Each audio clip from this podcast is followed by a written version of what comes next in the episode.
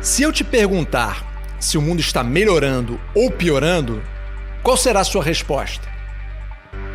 Pense um pouco. Agora, provavelmente, você está refletindo sobre as notícias que lê, sua experiência pessoal e o que escuta de seus amigos. Se lembra que no vídeo 57 a gente falou de vieses? Pois é, nesse momento você já é refém dos seus. Hans Rosling é um médico, acadêmico e estatístico sueco que se dedicou a responder a pergunta do início do vídeo de forma objetiva. E a partir dele, ouvi pela primeira vez sobre dataterapia. Sendo bem sincero, nem sei se o termo existe, mas foi a melhor tradução que eu cheguei do seu livro Factfulness 10 razões porque estamos errados sobre o mundo e como as coisas estão melhores do que pensamos. A obra procura mostrar os motivos que nos levam a ter uma visão negativa sobre a evolução do nosso planeta. E propõe como antídoto prestarmos mais atenção aos fatos. Isso mesmo, deixar de lado interpretações e reflexões subjetivas e nos concentrarmos nos dados. Quando seguimos nessa direção, as coisas ficam muito mais claras. Nesse ponto, você pode estar pensando naquela clássica frase: Mas comigo é diferente. Eu entendo o que realmente acontece. Será mesmo?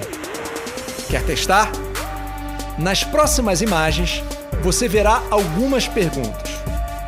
Pause o vídeo, raciocine um pouco e tente descobrir a resposta correta. Preparado? Começou. E aí? Como você foi? Escreva nos comentários quantas acertou e quais foram as mais difíceis. E voltando à primeira pergunta, afinal, o mundo está melhorando ou piorando? A curva abaixo resume minha visão.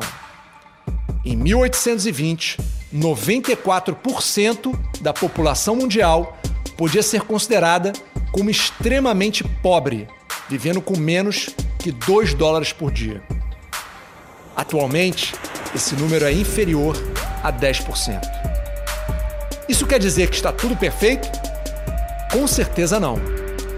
É claro que ainda temos muito que evoluir. Afinal, o mesmo gráfico nos mostra que mais de 500 milhões de pessoas ainda vivem em situação de extrema pobreza. Mas então, qual é o objetivo de toda essa reflexão?